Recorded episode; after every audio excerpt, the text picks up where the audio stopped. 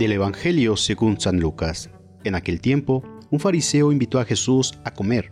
Jesús fue a la casa del fariseo y se sentó a la mesa. El fariseo se extrañó de que Jesús no hubiera cumplido con la ceremonia de lavarse las manos antes de comer.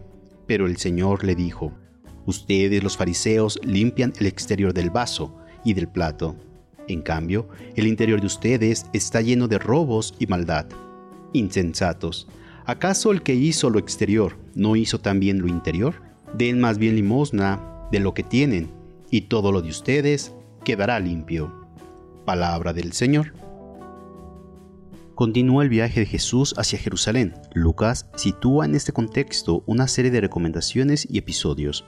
Durante tres días escucharemos sus duras invectivas contra los fariseos y quienes eran buena gente cumplidores de la ley, deseosos de agradar a Dios en todo, pero también el peligro de poner todo su empeño solo en el exterior, de cuidar las apariencias, de sentirse muy satisfechos por su propia santidad. Por eso los ataca Jesús con el deseo de que reflexionen y cambien.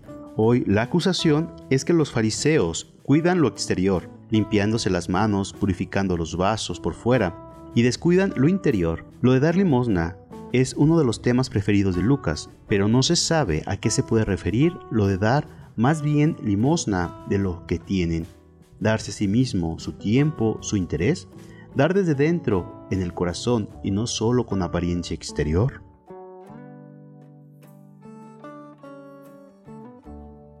Los detalles exteriores que pueden ser legítimos no son tan importantes como las actitudes interiores. Claro que hay gestos externos y ritos celebrativos en nuestra vida de fe.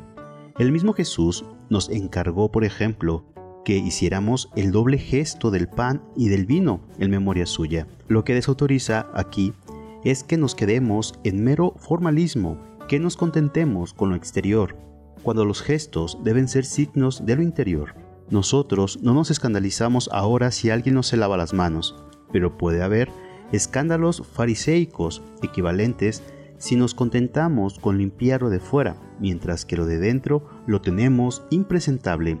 Si ponemos demasiado énfasis en detalles significantes y casi hacemos depender de ellos la justicia o la salvación de alguien. Y que la bendición de Dios Todopoderoso, Padre, Hijo y Espíritu Santo, desciendan sobre ti, tu familia y te acompañe para siempre. Amén. Si te gustó esta reflexión, te invito a suscribirte al canal, darle clic a la campanita y compartirlo para que más escuchen y mediten la palabra de Dios.